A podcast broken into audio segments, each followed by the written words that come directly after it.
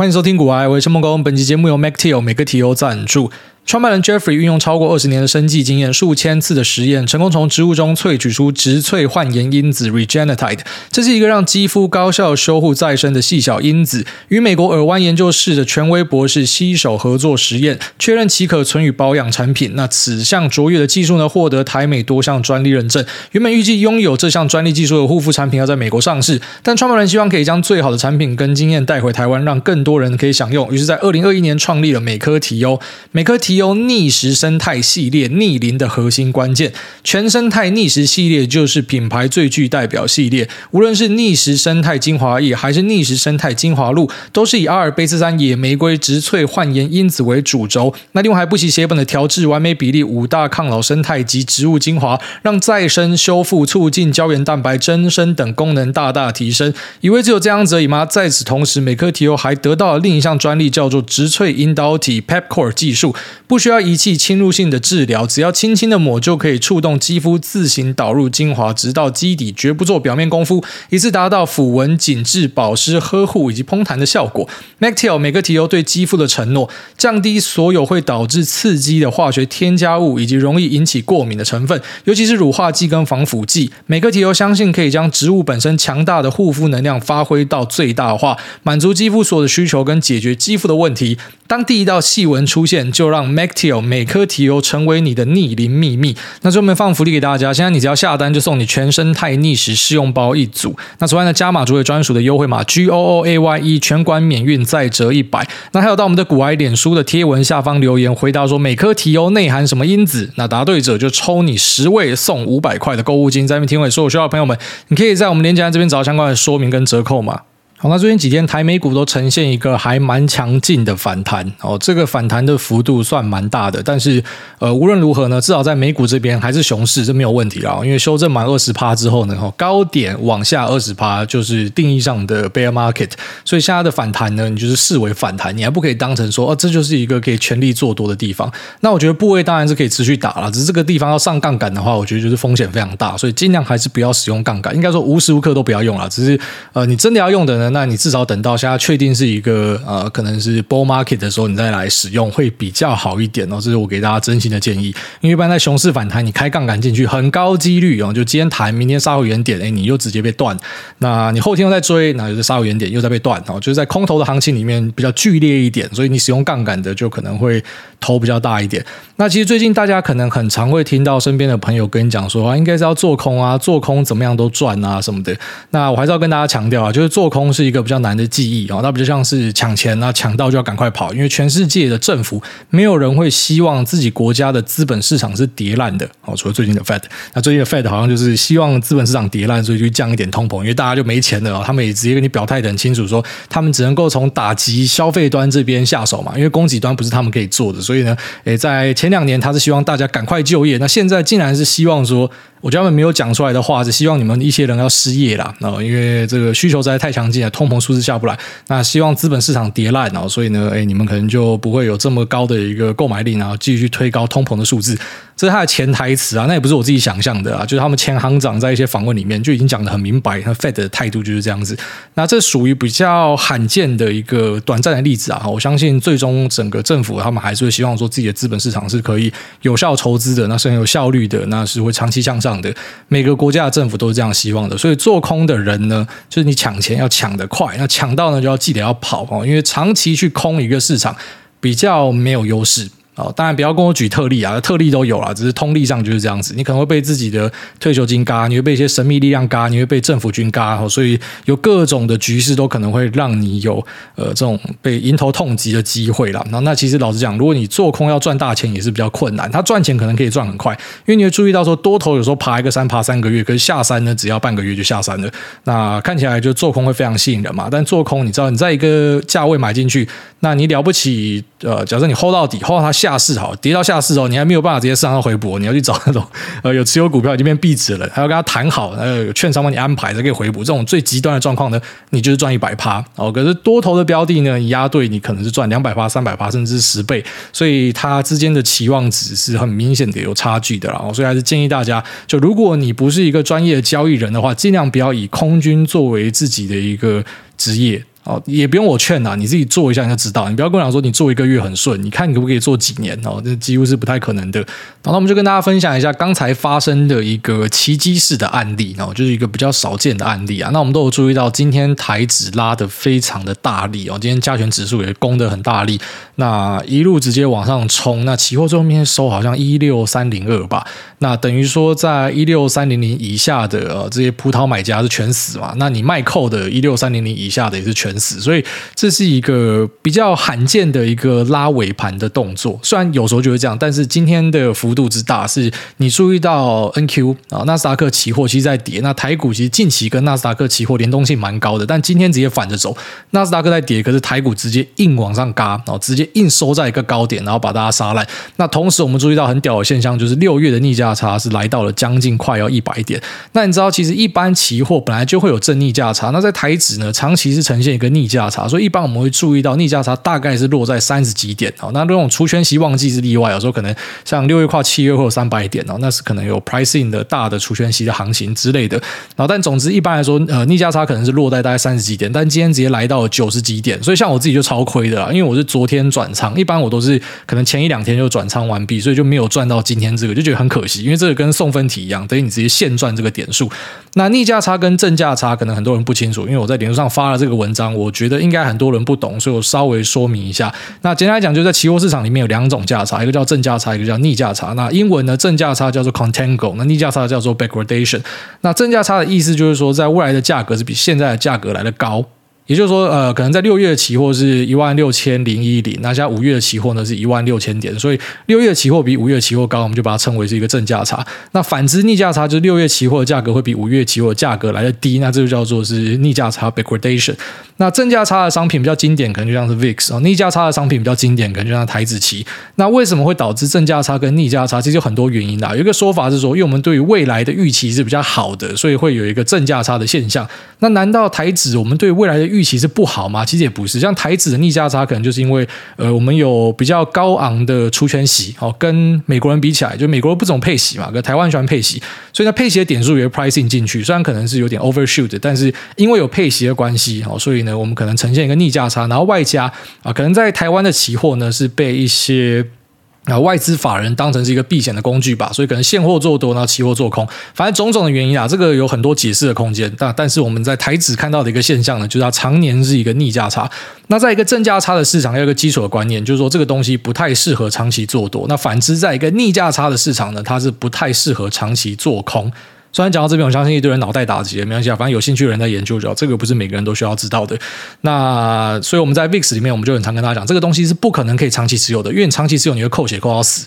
哦，但是台子期呢，它是反过来，它是可以长期持有的，因为你每次的转仓都是一个逆价差，等于说是这样。我今天假设是做多，那我是卖出一个比较高的哦近月的期货，然后我去买进一个比较低的远月的期货，等于是卖高买低。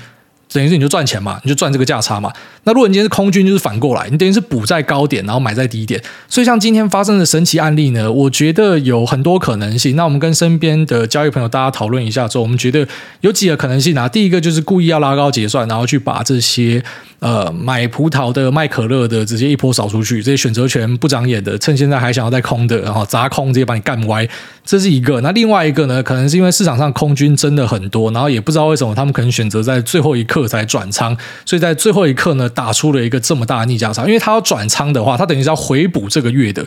然后他要去卖出下个月的嘛，这个才是转仓一个空单的做法嘛。所以因为这样子，所以导致这个逆价差一瞬间突然扩到很大。这有点类似小青原油在这个原油跌到负值那时候发生的事情，有一点类似那样子，就是可能一时间的流动性有问题还是什么的。反正总之，我们就注意到了一个这样很屌的现象。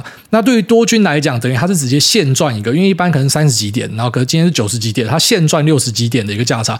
对于空军就很不利，等于说我补在一个高点，然后我去空一个低一百点的，我等于是让分的啦，我直接让分给你，然后空在一个地板上。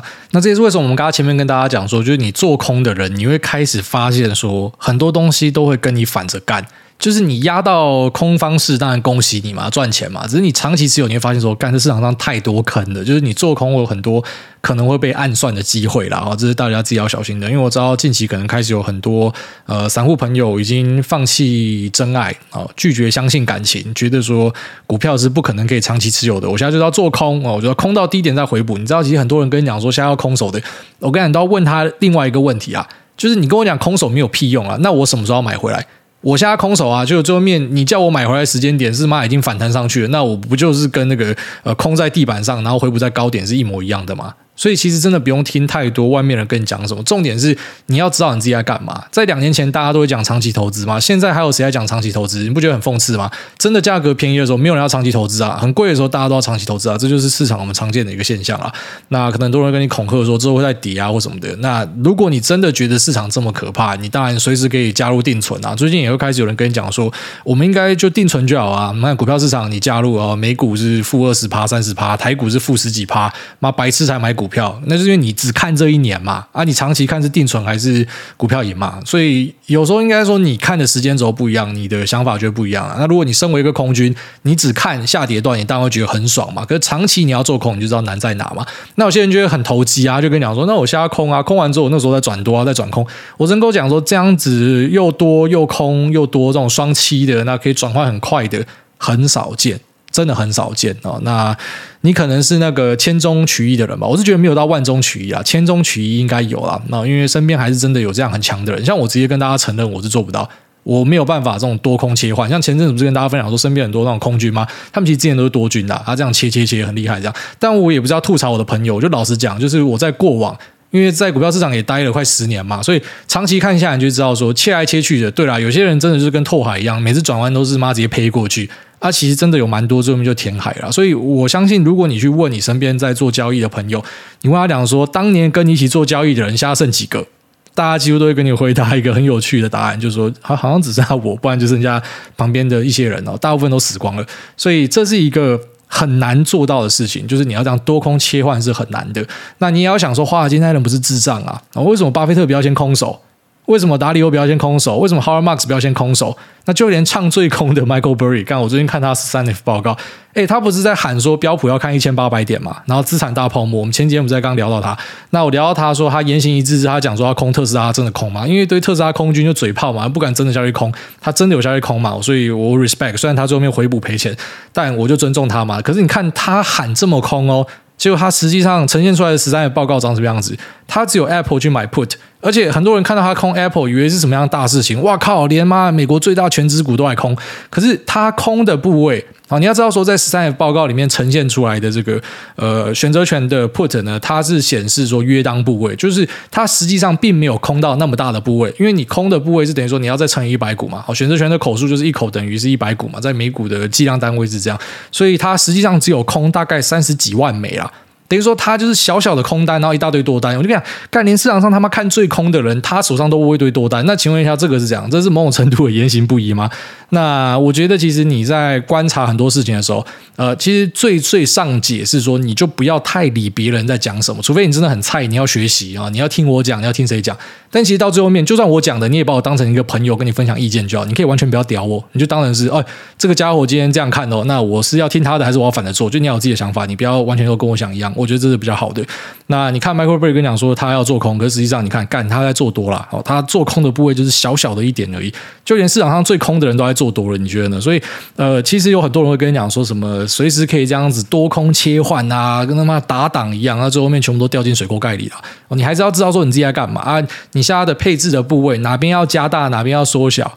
那永远都有东西待在市场里面，这是最重要的哦。就是你要有这个盘算，你不要说一个恐慌就把所有东西清掉，然后今天一个反弹就把所有东西追回去。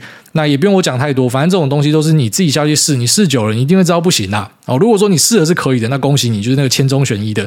但我觉得这个是很难做到的事情哦，这边分享给大家。好，接下来我们就来看一下美国最新的十三 F 报告，然后这是去呈现这些机构的管理人他们在过去的一季买了什么样的标的，然后就要在呃每一季申报出来，所以它是一个稍微延迟一点的指标，但是其实在熊市我觉得还蛮好用的，在牛市很多人会很计较啊，就是斤斤计较，想说干他已经先买了，我现在再买，我卖我贵他五趴，因为股票都在上涨嘛，所以就觉得很不爽，我在帮他抬轿或什么的。那在这种熊市的环境里面，然后至少以纳斯达克来讲，它跌超过二十趴算熊是嘛，所以你会发现你有一个优势啦，就是你今天买进的价格可能比它申报时候的价格来的低。哦，就是你买的比他低，你明明就是跟他单，结果你还可以买的比他便宜哦，这是最近有趣的现象。所以你要抄底的，那你也相信这些机构的，或许你可以参考看看三 F 的报告，就是各家到底买了什么样的东西。但是要当跟单仔呢，我觉得还是要当全面一点的跟单仔哦，就是你不要说你只跟他几个标的哦，他今天买很多 Meta。然后他买很多 Facebook，我就跟他进去买。然后最后面年度绩效，哇，他绩效很好，绩效很烂，干嘛你作弊？不是，是因为他 Facebook 可能就是买了呃，可能部位的五趴，那剩下九十五趴你都没有跟嘛，啊，你就刚好跟到他赔钱的这五趴，所以你就赔钱了。所以要跟单，可能最好还是直接去复制人家整个 portfolio。就如果说你是抄着他一点哦，然后再抄巴菲特一点，又再抄什么达里欧一点，又再抄 h a r m a x 一点，那最后面你的部位可能就四不像。那如果说不信的话，你全部抄到他们赔钱货的话，干嘛你赔烂？当然，如果有时候运气很好，你刚好都抄到他们最会赚的标的，那你就赚烂嘛。所以，其实如果说你不是完全复制人家 portfolio 的话，你就要知道说你的这个跟单行为呢，其实最后面还是回归你自己的决定啦。哦，因为你并不是每支标的都跟，那其实成本也不一样，所以要考量的东西很多，就当成一个大致上你可以去参考的一个标准就好了。好，那我们就先从目前各家机构哦持股 top ten 来跟大家分享一下。哦，就是说，呃，以整体来说，top ten 的机构持股哦，这个不是新增。他是说，他本来现在手上 hold 的哦，就是在增减之后，那最多的这个十个标的，那按排行呢，第一名是 Microsoft，然后再是 Apple、Amazon、Alphabet Class A、Johnson Johnson、JP Morgan Chase、Alphabet Class C、Berkshire Hathaway。然后 Visa 跟 Meta Platforms，那你会注意到两个 Alphabet，就是两个 Google 啊。那 A、C 股其实就是个投票的差别哦。对一般散户来讲，其实没有太大的差别，你可以把它并成算是一个，所以大概是落在第三、第四名啦。然后跟亚马逊大概是并驾齐驱。那你会注意到这个清单上大部分都还是以科技股为主，就即便科技股蒙受了很多抛售，但大家持有最多的还是科技股，这很正常啊，因为科技股就是大市值嘛。所以你再怎么样抛啊，这个瘦死的骆驼还是比马大嘛，就你可能还是持有最多。那里面有 Healthcare 板块的，就 Johnson Johnson，然后有两个银行股。就是 Visa 跟呃这个 JPM 啊，那还有一个波克夏海瑟威算是一个综合大企业，它不是只有投资公司，它也不是只有传产，它有铁路、糖果那、保险公司。那投资的部位呢，其实一半是 Apple 啦，所以蛮多人是看上说，哎，波克夏他很会投资吧，所以我就买他的东西。但其实你直接买 Apple 就好，因为它的 portfolio 里面一半是 Apple。但如果你是看上这整个综合企业的话，那你可能才去买波克夏海瑟威，或是你就是八粉哦，你就是要跟他，那你就去买他的东西哦。所以这还是要稍微分一下。那这个是大家目前持有的十大的标的。那接下来我们就看呢，比较关键的就是 largest percentage increase，就是他们持有的趴数增加的排行哦，这个我觉得是比较关键。但里面会有一些杂讯啊，好，就像说里面有滴滴跟 WeWork，那这两家小公司其实呃在十三 F 的。机构的呃持仓里面呢，你会注意到说只有一百多家的机构去持有。那比起我们刚刚讲那个 Top Ten 的啊，整体按照部位来算的最大的这十家公司呢，都有三四千家公司持有，所以相对是很少的。但也因为这些小型的公司可能因为呃持有这些机构呢一次买很多，所以它也会上榜哦。但这某种程度算是一个杂讯啊，就你稍微参考一下就好。就它它不是按照什么市值权重去排行，就可能就单纯的因为它东西小，那又有人买很多，它就会上榜。好，那要按照排名看下来呢，第一名是。Advanced Micro Devices（AMD） 哦，AMD 也是我在前几集跟大家讲说，我听到了他的呃电话会议之后那决定去加大的一个部位哦。过去两年其实没有很认真买 AMD。就是硬要说的话，我比较偏向老黄粉。虽然老黄跟 AMD 也不算是完全竞争，就是 AMD 跟老黄跟 Intel，其实这三家有点像是部分竞争啊。然后在一些东西上，呃，有些我是做这两个，有些是我是做那两个，反正各有强项。但是大家很常把它们放在一起比较。那其实 AMD 跟 NVIDIA 比较算是啊，就是 Fabulous，就是它是没有自己的晶圆制造厂的。那 Intel 是有自己的晶圆制造厂，然后现在也要发展 IDM 二点零，所以。呃，有点像，但是本质上还是有一点不像。那过往我自己是买比较多 NVIDIA，但是在 AMD 上次的呃电话会议之后呢，有在节目跟大家分享说，我决定要加大它的部位了。难怪觉得最近有异常的 Turbo Boost，就是有人在后面推很大力哦，原来就是这些机构啦。哦，其实这个申报的时候是已经过去了嘛，但可能后面有些人看到这个申报又再进来之类的，或者这些机构在买更多，所以 AMD 呢就是排在第一名，就是大家买最凶的东西。那再呢就是 JPGE XLF，XLF 就是 Financial Select Sector SPDR，它是一个 ETF 哦，金融的 ETF。然后再来就是 OXY Occidental Petroleum Corp，那这家公司可能最近比较有名，因为巴菲特疯狂的买它。那很多人去解读他买这家公司，有些人讲说是因为他看好通膨。哦，他看好原物料，所以呢，他去买进这样的公司。那有些人是解读说他看好碳捕捉的生意，但是反对后者的是讲说，巴菲特他就是根本就没有在跟你看什么新科技杀小的，应该他就单纯的是看好通膨哦。反正就是各执一说啦。你知道，其实我们去看十三 F 报告，你会用很多方式去解读说为什么他会买这个，但我觉得其实不用花太多心思啊。像那时候大家花很多心思去讲说，巴菲特为什么买航空股，就有卖航空股马上就卖掉。哦，他他不是跟大家讲说，一个东西你不要持有十年，你就一刻都不要持有。可是你看，他航空股也是马上抛掉。我不是要鸡蛋里挑他骨头啦，因为我知道这个就人之常情嘛。他一定各种因素下，他就觉得这东西不可以持有。然后虽然他有跟你讲过说，你不要持有这个十年的话，你就是一分钟都不要持有。但是总是有例外嘛，哈，你很难去抓一个特例去攻击他。所以其实你跟单有时候就遇到这样，你也不用找太多理由说明，搞不好他之后很快就卖掉之类的，那很难讲。那你也不知道他买进真正的理由是什么。那像是 Bill Ackman 出了一个洋洋洒洒的股东信，跟你讲说。说买 Netflix 哦，很屌嘛，价值投资嘛，那四个月又砍光光，所以很难说了。然后再下来呢，就是 GOVT 啊，这个是 iShares 出的一个美国的国债 ETF。然后 SCHF 哦，这个是 Schwab 出的一个 ETF，它是除了美国之外的已开发国家的大型股的 ETF。然后再就是 IVV，IVV 其实就是跟 VOSPY 是差不多的东西，反正就是美国的标普五百。然后滴滴跟 WeWork 哦，这两个小型公司，大家可能可以注意一下机构是看到什么东西，然后以及最后面就是 BND，然后就是 Vanguard 出的一个呃全球的债券的 ETF。那以上呢，就是他们在过去的一季买最多的东西，所以算蛮分散的，就是里面有科技、有能源、有金融，也有债，然后也有一些新创，然后就什么东西都有人买了。然后最后我们就抓几个。还蛮有趣的公司哦，反正我直接按照大家点阅数量排名，就大家最好奇的一些公司来看一下，他们目前呃 Top Buy 是买了什么样的东西，稍微分享一下。前面跟大家提到 Michael Berry 嘛，就是他去买了苹果的 Put，那我们来看一下他 Top Buys 他买了什么样的东西。那苹果是买了 Put 啊，在账面上显示是多了十七趴的苹果 Put，所以你以为很多，但是按照我讲的，因为它是一个约当的量啊，所以实际上没有这么多哦。它是因为 Put，所以乘以一百倍的意思啊，所以才会是这样的一个状况。那实际上它只有买三十万美，所以是一个小部位。那它的多单部位呢是买了 Booking.com 哦，就是订房网站。那呃 Disc 哦，DISC 呢就是 Discovery 的股票，然后以及 Google 啊，然后还有一个 Signal Holding 哦，这我就不知道什么。这样公司，那你会注意到，虽然它是大空头哦，但是实际上呢，它还是以做多的部位为主。哦，他可能就是意思意思买了一点苹果的 put，所以即便上嘴巴是喊说标普一千八了，然后资产泡沫啊，干，但还是做多。然后再来就是 Bridgewater Associates 哦，这个我还没有点开，我就已经知道他大概是买什么样的东西啊。反正八九不离十就是 ETF 了。Ray Dalio 他蛮喜欢以 ETF 作为他配置的主轴。那果然啊，他买的第一名呢是 EM，哦，是 iShares 的新市场的 ETF。然后又有 IEMG 哦，这也是另外一支 ETF。然后再是 MDT 是一个医疗公司，那 Pfizer 也是医疗公司，然后 Berkshire Hathaway 就是呃波克夏海瑟威。那其实真实的比例都没有到很多，没有什么特别值得一看的。那再来就是 Renaissance Technology，好，这个是一个很酷的公司，之前有跟大家聊过，就量化分析的一个大咖，好，那量化投资的一个大咖。那他们的 portfolio 我觉得就稍微看一下就好，因为呃根据。外人的揣测，因为你知道他们太神秘了，就是他们一些参数当然不可以让你知道，因为你知道之后，他们可能赚头就变少了这样，所以呃，他们的策略，然后到底是怎么样做，大家都不知道，但都是用猜测的，然后猜测上可能都是用呃高频短线交易为主，所以他现在显示他买很多的东西，搞不好他其实申报完马上就卖掉了哦，就类似这样，所以其实你就大概参考一下。那他的 Top Buy 是什么？是 Tesla、AMD、HD，然后 Facebook 跟 Merck。哦，H D 就是 Home Depot 啦，那 Tesla 跟 A M D 就大家都很熟悉了嘛，所以就是以呃大家可能都耳熟能详的这些那大公司为主，但老样子就是它这可能。呃，显示完之后，它很快就卖掉了，所以其实没有什么特别参考的价值。那最后，我们来看一下 Tiger Global，就是我之前在脸书跟 Telegram 跟大家分享说，今年赔烂的一个基金公司啊，这家公司很有名啊，就是之前的呃人类历史记录最大亏损标晃就是 Tiger 系列出来，就小老虎啦。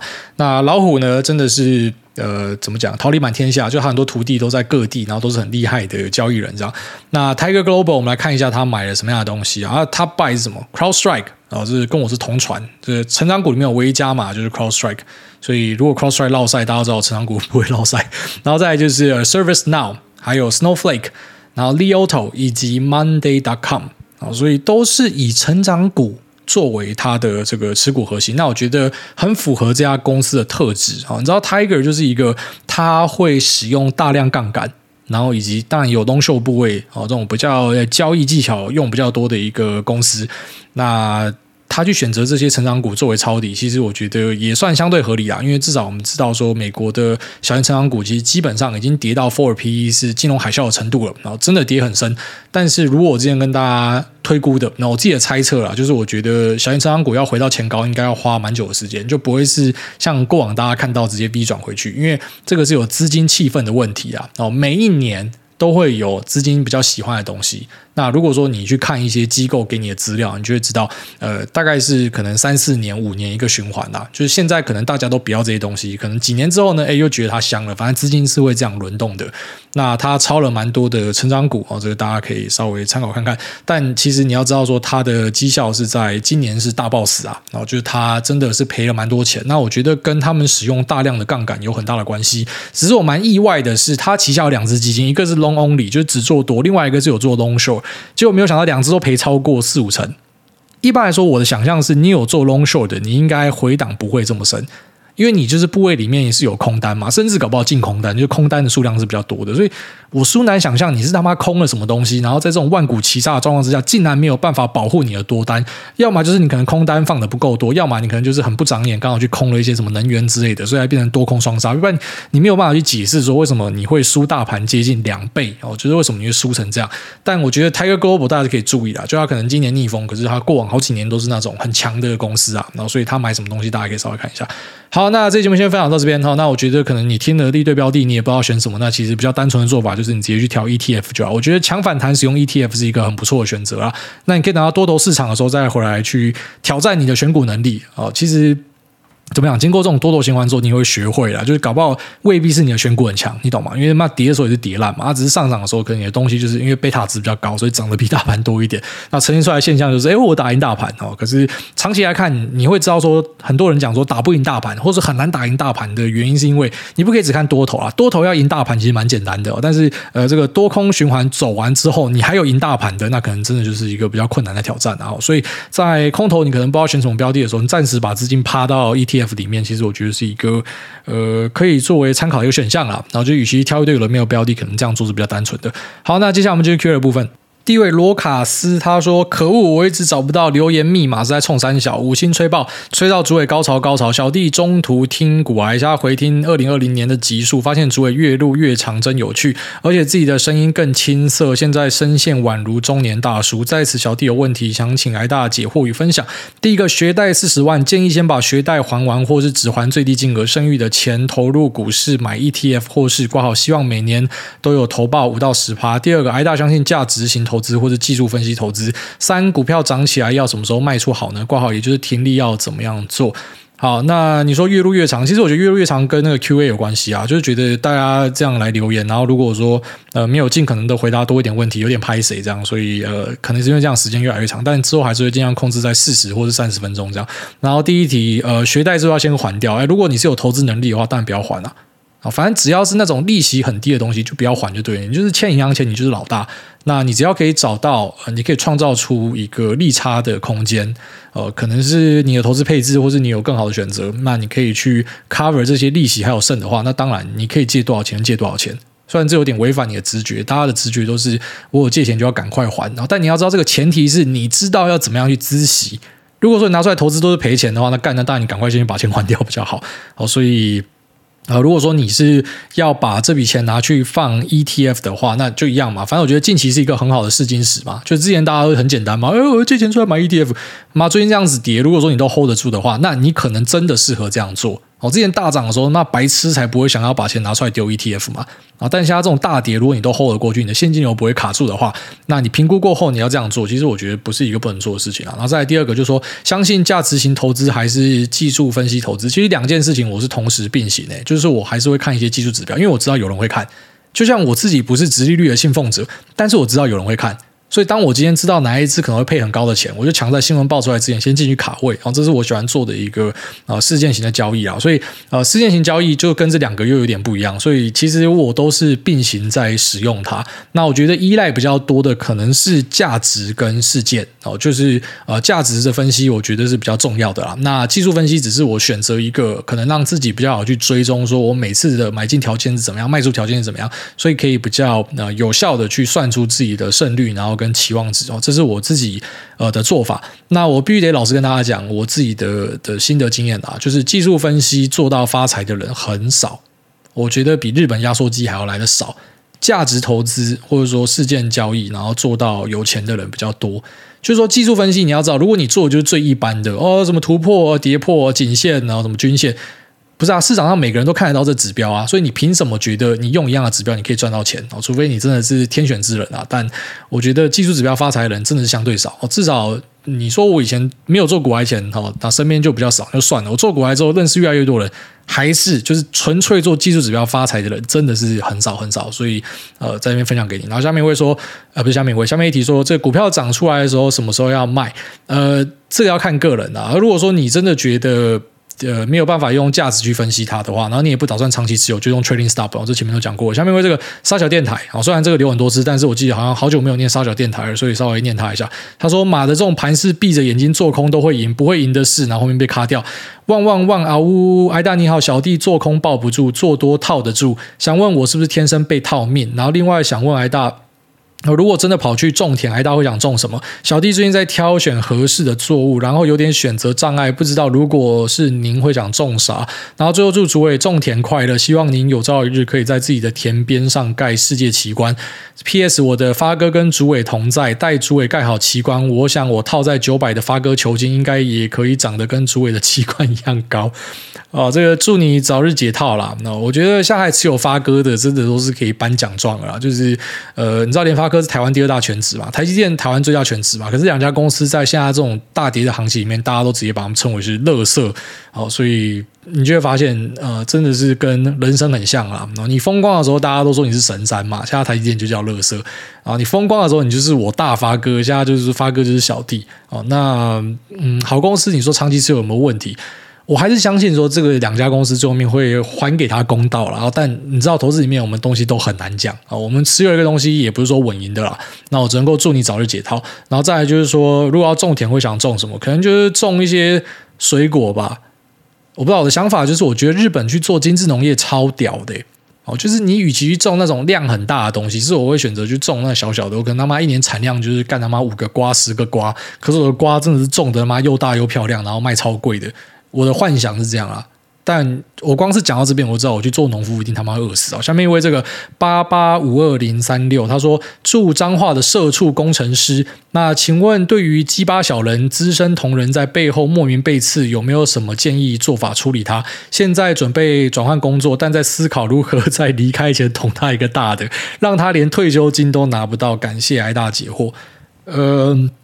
当然，如果比较政治正确一点，我会劝你放下仇恨啦。但这也是真的哦。就如果说你一直去惦记一些东西，你会呃影响到的最后面是你自己。可是我完全懂那种君子报仇，十年不晚，就是一定要报仇的，还是可以报仇啦。只是你要知道说，冤冤相报何时了，听起来像干话，可是其实真的。因为你报仇，如果说对方知道你是弄他的人，他一定会再回来弄你。明明就是他错哦，你想说干，我只是还以颜色而已，但他知道是你，他又再回来弄你。哦，他知道你去下一家公司在哪，他要来弄你，所以你要先承担。就是你如果真的要跟人家进去玩这种报复之战的话，可能是没完没了。那如果说你承担这个风险，你还是要继续做下去的话，OK，那当然就是你去挑他公司上面是不是真的有做一些呃违法犯纪的东西，然后直接干一个大的。我基本上他如果没有违法犯纪，你要去弄人家，有时候你是弄好你自己啊。但如果说他是有一些瑕疵的，因为知道说他会干公司钱或杀小的，那你当然你要处理他有太多管道了啊。哦，所以还是要看那个人有没有道德瑕疵啊，就他有没有真的去做一些不对的事情。但如果说他就是人品有问题的话，其实你很难弄他哦，真的很难。有些就这种鸡巴人就是无敌啊，因为他没品啊，然后他脸皮又厚啊，所以就算你真的要搞他，他也没有感觉啊。可是他搞你，你就想个十天啊，所以最后面受伤就你自己啊。好，所以我还是祝你到下个工作会快乐一点哦。那有时候我觉得就是放下了，因为不是说我们什么呃不想要计较这种，就当然如果你可以。他就是站在悬崖边，你要推他下去。他平常就是有渎职污钱的，干那当然就是妈推他一把嘛，妈直接送他归西。可是如果他也没有干嘛，你要去找东西弄他，有时候真的是让自己更辛苦一样。然后最后面发现，妈的，干这个人真的是你讨厌他就算了，就你还每天要想着他，你不觉得很痛苦吗？下面这个。杰克蜜蜂他说：“第一次留言的癌粉，从第一集听到现在，古癌最近的收尾，从咳嗽到最近几集越来越好笑。我和女友都会模仿，然后说拜拜。然后祝这个杰克蜜蜂跟女友平安健康快乐啊！下面为这个副理标题，他说：美国制药有病治病，没病强生吗？”那五星帮主也吹出来，如果连最怕死的台湾人都把病毒当作流感看待的话，那么美国跨国制药公司像是 LLY、礼来是否可以长期持有？那更何况它的产品还有百忧解，专门治疗例如强迫症、暴食症、社交恐惧症，简直妙仙丹妙药。呃，这个其实制药公司我已经跟大家分析过蛮多次，就是它不是我强的领域啊。我觉得科技公司我每个东西都可以跟你带一些有的没有的，我都大概知道一二这样。可制药公司我能够跟你讲的，就只是像前面跟你分享的，就是你去压住啊新药股，你要注意一二三期跟解盲嘛。那如果说你是压住医材股的话，可能好一点，因为它获利那些都比较稳定嘛，那可能就注意授权金的问题。所以药股我没有办法跟你分享太多东西，好，拍谢这个真的是我的能力圈之外的东西，我直接跟你承认。然后下面为这个。我是一只羊，他说五星吹上天，艾大你好，第一次留言，希望可以被念到。首先，希望同意共存的各位多多矫正身边的亲朋好友观念。那事实上，共存仔在社会上仍然是少数中的少数。我们要努力突破同温层，让更多人了解，走在路上遇到三宝比疫情可怕多了。那其次，最近不少保险公司宣布拒绝理赔重复投保防疫险，结果一大堆人在崩溃。我以为禁止付保险是基本常识，但一堆人说保险公司玩不起。事实上，保险法早就明文规定重复。投保如果在呃没有在签约的时候跟保险公司说，那保险公司可以不理赔，不然我就所有保险公司都投保，然后每天等着出车祸，不就发大财了？那各个国家对于保险都有类似的规定，毕竟保险的宗旨是 cover 掉意外带来的损失，不是让你赚钱的。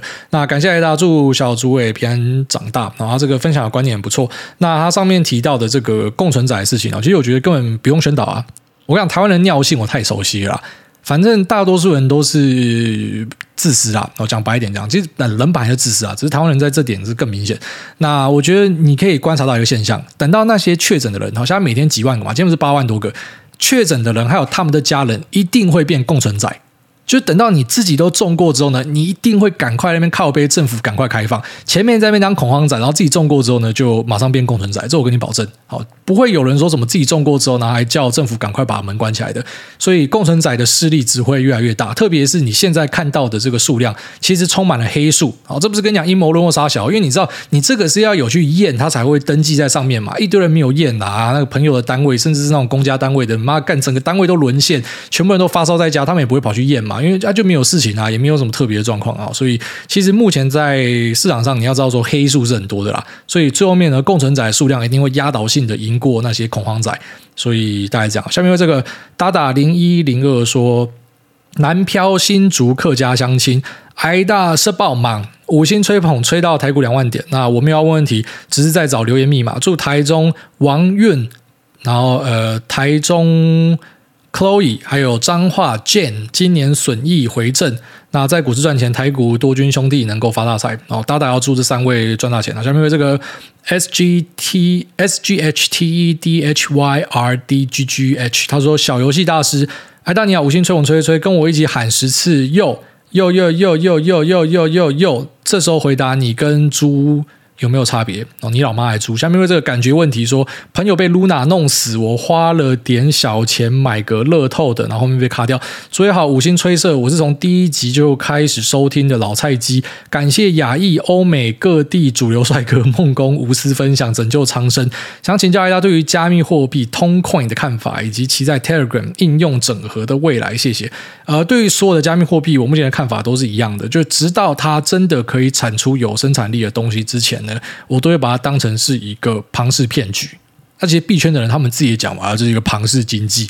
干，我第一次听到庞氏可以把它美颜化到这样。那如果说你觉得它是怎么讲，就它是有未来的，然后它是可以产生一些实际上的功能的。当然你要去投可以投啊，只是我自己是觉得，你知道币圈的东西就是水很深呐、啊，就就算你要丢，你也要记得是少量多餐呐，啊没有办法像股票，哎股票我们可以一个标的压二十八、三十八，你说小币可以这样压吗？我不会这样做啦，虽然我知道身边还是有人会这样做啊，那个就是每个人那个风险取向不一样，所以即便是可能是绑 Telegram 或是绑其他服务的，我觉得我目前都还没有看到一个实际上可以应用的场域啊，所以你说这样的东西有什么样实际的价值去支撑它？我是相信是没有啦。好，下面为 Pork Mononoke，他说：“请各位不要再随便干 Choco 的娘了。”那国外大家你好，第一次留言，我是听了超过一年的小菜鸡，因为听你的节目，整个人被净化，可以很佛心的只拿闲钱投入。现在市况不好，也依然安心睡觉。感谢海大，因为本人的名字听起来有点类似 Choco，每次听到主委念留言用铿锵有力的丹田喊出 Choco 干你娘，我都会抖一下，觉得怕。那最后可以在 Line 贴图上面搜寻股市小菜鸡，是一边听着。作为节目一边画出来的贴图，作者的名字就是看起来很像 Choco 的 C H O C。感谢主委，赞叹主委，我画画的时候都听主委的节目，觉得如有神助，赞赞赞！我大家去查，如果画的很丑的话，妈的，直接发传票过去。下面为这个想一劳永逸的小老百姓，他说想一劳永逸的小老百姓，诸位五星吹捧，请问。呃，Daytona 当初入手价有超定价，或是配一堆不想要的表吗？现在连排都排不到。那另外想问，有没有看过 Muddy Fool 上 So 爷爷的成长股策略分享？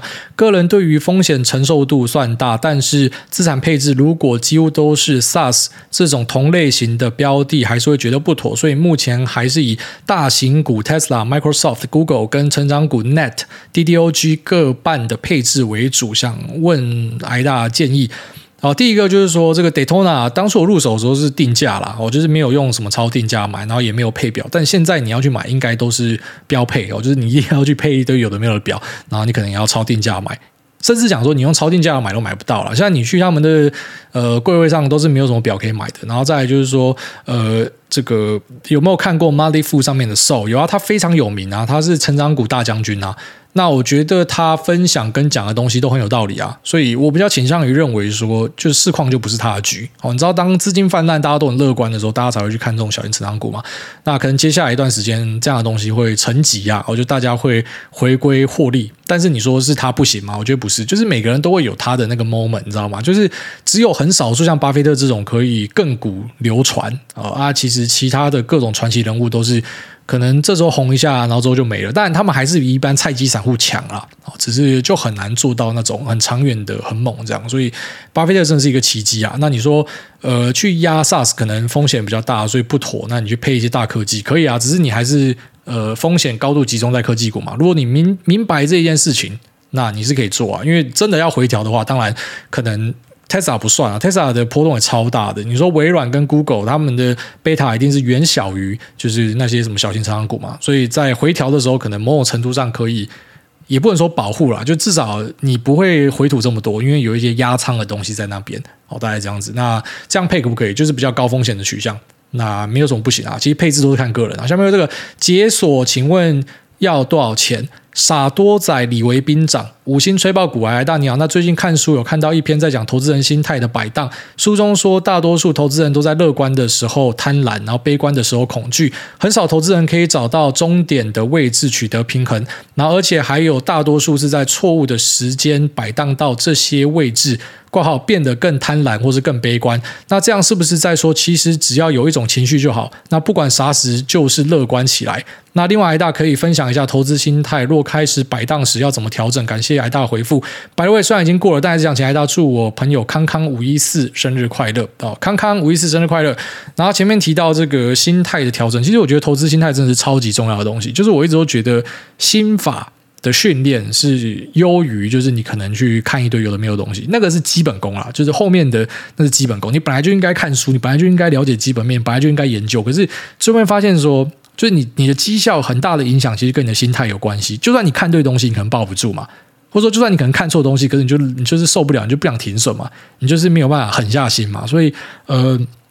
我觉得心态会影响你的报酬率很大，然后确实是大多数人都是疯魔仔，就是呃乐观的时候更乐观，然后恐慌的时候呢更恐慌，所以就是不计代价的抛售标的。但也因为有这些人的存在，所以大家才可以买到便宜的东西嘛。然后你说是不是保持一种心态就好？其实我觉得没错啊，就是这样啊。所以我还蛮喜欢被称为是傻多的。就是你知道有些空军可能在这种时候会不长眼嘛，就跑来笑你嘛，傻多什么，你就给人家笑啊。反正我就是做多啊，因为我在过去的行情我就是看过太多，我要那边多空切换，然后换来换去，这边发现嘛，其实没有赚比较多钱。那我可能就是以做多为主嘛。我也在之前有一集有跟大家分享嘛，以前的我跟现在的我，其实某种程度上是对做，诶，就以前的我不是这样做的。那为什么有这样的转变？那个只能够你自己体会过来知道。所以其实保持一个情绪可不可以？我觉得可以，就保持乐观嘛。你你很少看到巴菲特会跟你讲悲观嘛。那我觉得拿它当一个指标。应该是还蛮不错的，就是一个可以成功这么多年的人是怎么做的，你就大概学他。虽然你没有办法成为他的二点零或什么的，但他讲的东西一定是有很多可以相信的地方啊。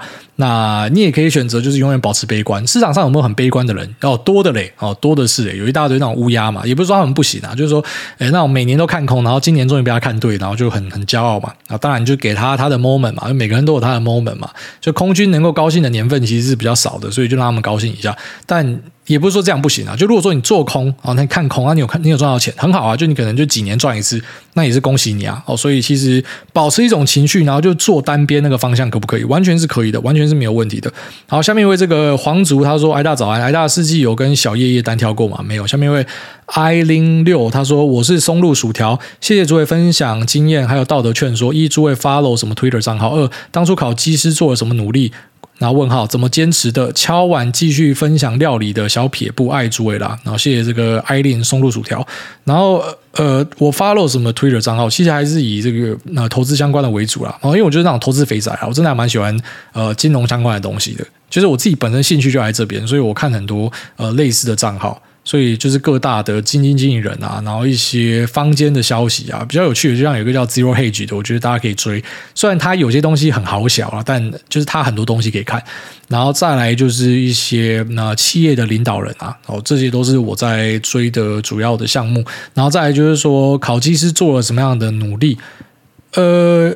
有去买一个那个什么高中物理，想说来念一下，因为他会考高中物理嘛。我想说，干以前我就是文组仔啊，然后我的理化什么都很烂啊，也没在上课，想说稍微补一下。就后面发现说，其实考机师，因为我我各家都有投嘛，那他其实考的那个物理是很简单的啦，就我觉得猴子都会啦，反正就是很很基础的观念，然后考一些什么神经反应什么，那也都是没有办法训练的东西。所以我唯一做的努力，我觉得就是有这个。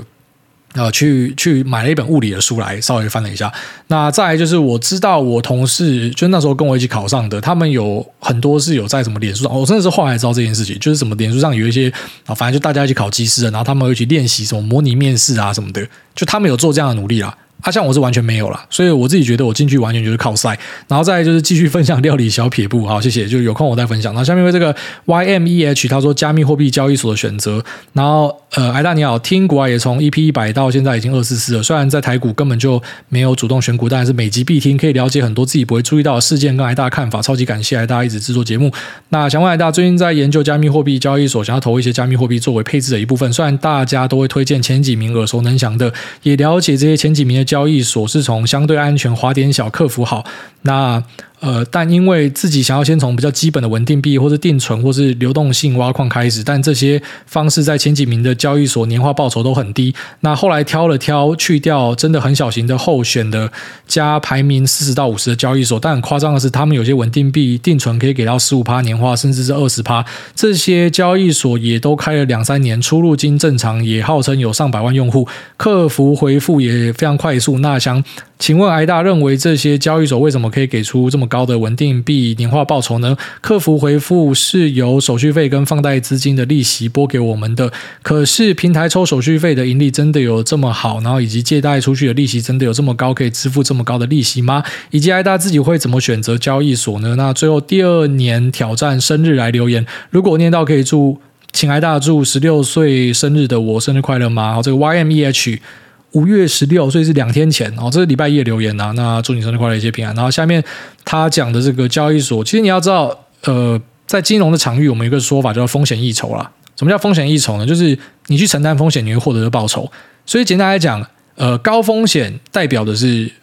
呃，应该说很多人的认知是高风险会得到高报酬，这是错的。因为高风险也代表你可能会赔烂嘛。应该说高风险代表你有机会得到高报酬，哦，这个我觉得打一个圈，这个是对的。所以你自己也知道说那些成熟的交易所为什么它的这个报酬比较低呢？因为可能第一个，它要花更多的资金去维持资安。啊，然后可能他也因为大了嘛，所以他要宣传嘛，他有一些人力的开销嘛什么的。那再呢，可能是因为他要去巩固整个市场，所以他甚至自己要去担任一些什么 market maker，还是做一些有的没有的，所以他会有一些可能小型交易所比较没有的的东西。那也因为这样子，所以呃，你是比较安全被保护的，相对好，所以你的报酬也比较低。那那些小型的交易所，它可以给你这么高，可能就是因为它没有上述的东西，所以这有点类似，就是虽然这样举例好像不太对，就是说。有些药是原厂开发的嘛，然后之后可能桌面他就要把这个药授权出去，然后大家都可以做嘛，就是这种原料药嘛，所以有点类似那种呃原厂跟原药料之间的差别，但是这可能又有更好的。规范在里面，就至少原料料不能乱做嘛。可加密货币就是我们没有这样子的规范在里面，所以比较小间的，我会建议你真的要非常小心。就你可能会贪它那一点点多出来的利，可是它如果整个倒掉，你是会直接去死的。但是也不要觉得很大间就没问题哦，因为那种什么十大交易所倒掉的过去的例子也好几桩啦。所以加密货币就是一个你要知道是一个相对高风险的场域。那你都已经到这样的地方了，你去找呃至少里面可能比较有口皆碑的地方也是。比较好的事情啊，我觉得你去挑这种小的，你就知道你是承担的比别人多的风险，你才获得这样的报酬。那资金来源是哪呢？当然有可能是他讲的那样，然后只是因为他的成本比别人低，所以他给你比较多，这是有可能的。但是很高机会，特别是我看了这么多币圈的计划，其实他的这个 APY 来源呢是放着钱，人家投资他，他拿别人的钱来给你，我觉得慷别人之慨啊。然后再来呢，就是可能是类似庞氏骗局，就他可能邀了很多后面的人进来，然后每个人进来之后呢，就是可以回回馈返佣给上一个人嘛，所以大家都是用钱。堆钱，实际上没有什么生产力，但是就是靠这样的方式，然后可以给出大家比较高额的报酬，所以这是你要去注意跟小心的地方。那我还是建议你会挑比较大家的比较好，好，特别是你已经进去这种危险的地方了，你还挑小家的，真的是呃有点在讨皮痛了。好，那这期就先到这，拜拜。